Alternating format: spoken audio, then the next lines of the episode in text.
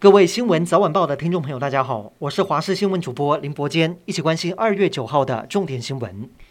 今天国内新增十例本土确诊，以及四十四例的境外移入。在本土个案当中，包括六例在隔离期间阴转阳，还有四例是新增的高雄群聚案，感染源仍待厘清。而新北某电子厂也有一名移工确诊，但是目前还没有列入案号。指挥中心表示，目前国内有四起本土个案，感染源不明。另外，也有八家的防疫旅馆出现交叉感染。有医师担心，过年之后疫情恐怕会大爆发。对此，陈时中认为，目目前还没有看到这样子的迹象，但是仍然需要小心谨慎。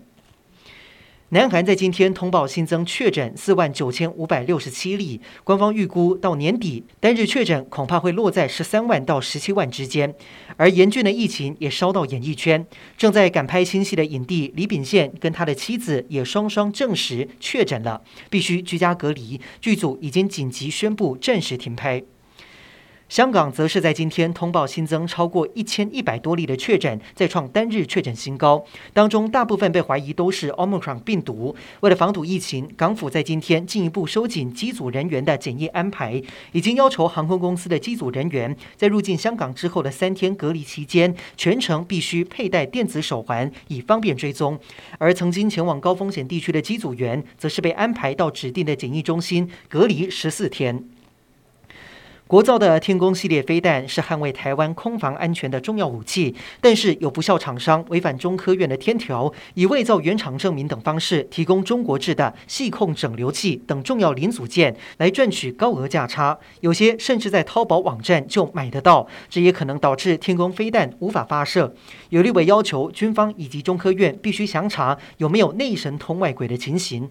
而这也不是中科院承包商第一次爆发军购弊案。专家建议，除了原厂证明，未来还必须提供海关的清关证明，才能够避免重要武器使用红色供应链的产品。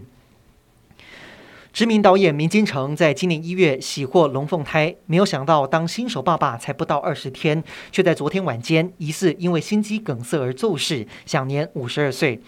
资深演员长风今天家属证实，在大年初六，他在睡梦中辞世，享松寿一百岁。他生前最后一部作品是去年的电影《月亮树》，导演蔡明亮特别发文悼念这一位老朋友。而演技精湛的长风也是金马以及金钟的常客，他的女儿也特别发声明提到，爸爸的敬业精神是他们的典范。高雄一间工程行在初期开工当天，里面的员工合资买了十八张的刮刮乐试手气，结果其中一张竟然刮中一百万元的大奖，算一算，每个人可以分到大约二十万元。时隔十五个月，波音在上个月交付一架新客机给中国的航空公司，这是波音时隔一年多来向中国这个世界第二大的航空旅行市场交付的第一架飞机。以上整点新闻，感谢您的收听，我们再会。